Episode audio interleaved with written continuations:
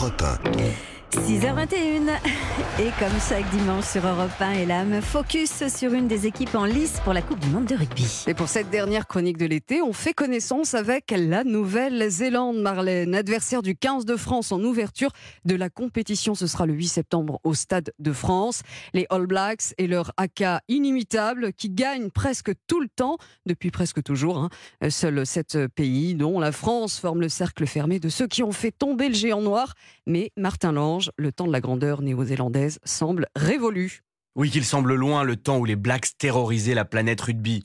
Double champion du monde en 2011 et 2015, troisième encore il y a quatre ans, ils ne sont aujourd'hui plus cités parmi les grands favoris. Alors que s'est-il passé? Eh bien, en nommant Ian Foster, ancien adjoint de Stevenson, la fédération néo-zélandaise pensait miser sur la continuité, mais quatre ans plus tard, le pari est en passe d'être perdu. Foster présente le pire bilan de l'histoire des Blacks. Il ne continuera pas l'aventure et son successeur, Scott Robertson, est déjà connu depuis des mois pas idéal pour préparer une Coupe du Monde, entre des cadres vieillissants, une relève qui a du mal à émerger à certains postes clés.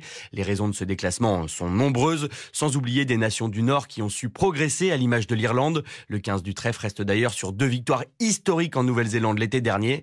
Mais attention, prévient Serge Blanco, selon le consultant rugby d'Europe 1, les hommes en noir restent une sérieuse menace. Ça me gêne de, de, dire que la Nouvelle-Zélande n'a plus peut-être euh, l'envergure qu'elle avait autrefois. Parce que je pense très sincèrement que c'est pas la vérité. Elle est capable toujours de pratiquer son rugby. Ça fait quand même quelques mois qu'elle a redressé la barre, qu'elle euh, elle affronte des équipes euh, du haut du panier, notamment l'Afrique du Sud. Et je pense que cette équipe de Nouvelle-Zélande va poser beaucoup de problèmes et on va falloir s'attendre à à ce que ce soit un drôle de rien que pour le match d'ouverture. Et après, peut-être en finale, je crois qu'ils vont être présents.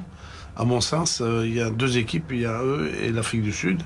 Mais la Nouvelle-Zélande va être véritablement compétitive. Oui, car c'est vrai, hein, depuis cette laborieuse tournée face à l'Irlande, les Néo-Zélandais se sont repris, remportant notamment le Rugby Championship, hein, le tournoi des nations du Sud à l'été 2022.